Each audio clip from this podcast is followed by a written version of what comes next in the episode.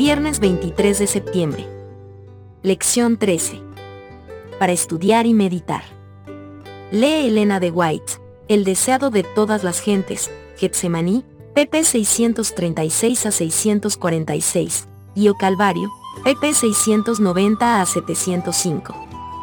Tres veces repitió esa oración. Tres veces rehuyó su humanidad el último y culminante sacrificio. Pero ahora surge delante del Redentor del mundo la historia de la familia humana. Ve que los transgresores de la ley, abandonados a sí mismos, deben perecer. Ve la impotencia del hombre. Ve el poder del pecado. Los ayes y los lamentos de un mundo condenado surgen ante él. Contempla la suerte que le tocaría, y su decisión queda hecha. Salvará al hombre, sea cual fuere el costo para sí. Acepta su bautismo de sangre, para que por él los millones que perecen puedan obtener vida eterna. Había dejado los atrios celestiales, donde todo es pureza, felicidad y gloria, para salvar a la oveja perdida, al mundo que había caído por la transgresión. Y no se apartará de su misión. Se convertirá en la propiciación de una raza que quiso pecar. Su oración expresa ahora solamente su misión, si no puede pasar de mí esta copa sin que yo la beba, hágase tu voluntad, DTG 642. Preguntas para dialogar. Ser conscientes de que Dios mismo, en la persona de Cristo, sufrió más de lo que cualquiera de nosotros podría haber sufrido, ¿cómo nos ayuda en nuestros sufrimientos? ¿Qué deberían significar para nosotros los sufrimientos de Cristo en nuestro favor? ¿Qué consuelo podemos obtener de esta asombrosa verdad? Mientras piensas en la respuesta, recuerda la siguiente declaración de Elena de Witt.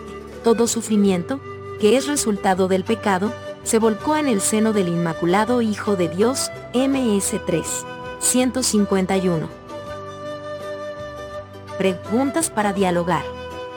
Ser conscientes de que Dios mismo, en la persona de Cristo, sufrió más de lo que cualquiera de nosotros podría haber sufrido, ¿cómo nos ayuda en nuestros sufrimientos? ¿Qué deberían significar para nosotros los sufrimientos de Cristo en nuestro favor? ¿Qué consuelo podemos obtener de esta asombrosa verdad? Mientras piensas en la respuesta, recuerda la siguiente declaración de Elena de White. Todo sufrimiento, que es resultado del pecado, se volcó en el seno del Inmaculado Hijo de Dios, MS3. 151. 2. Como clase, repasen los sufrimientos de Cristo analizados en la lección de esta semana. ¿Cuáles fueron los crisoles que enfrentó Cristo? ¿En qué se parecen a los nuestros y en qué se diferencian? ¿Qué podemos aprender de la forma en que manejó estos desafíos que pueda ayudarnos en medio de nuestros crisoles? 3.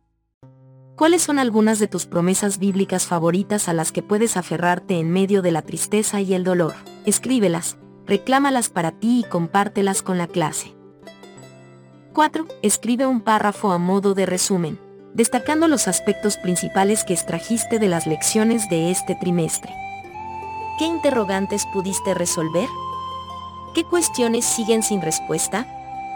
¿Cómo podemos ayudarnos unos a otros a superar esas cosas que todavía nos dejan perplejos y nos preocupan tanto?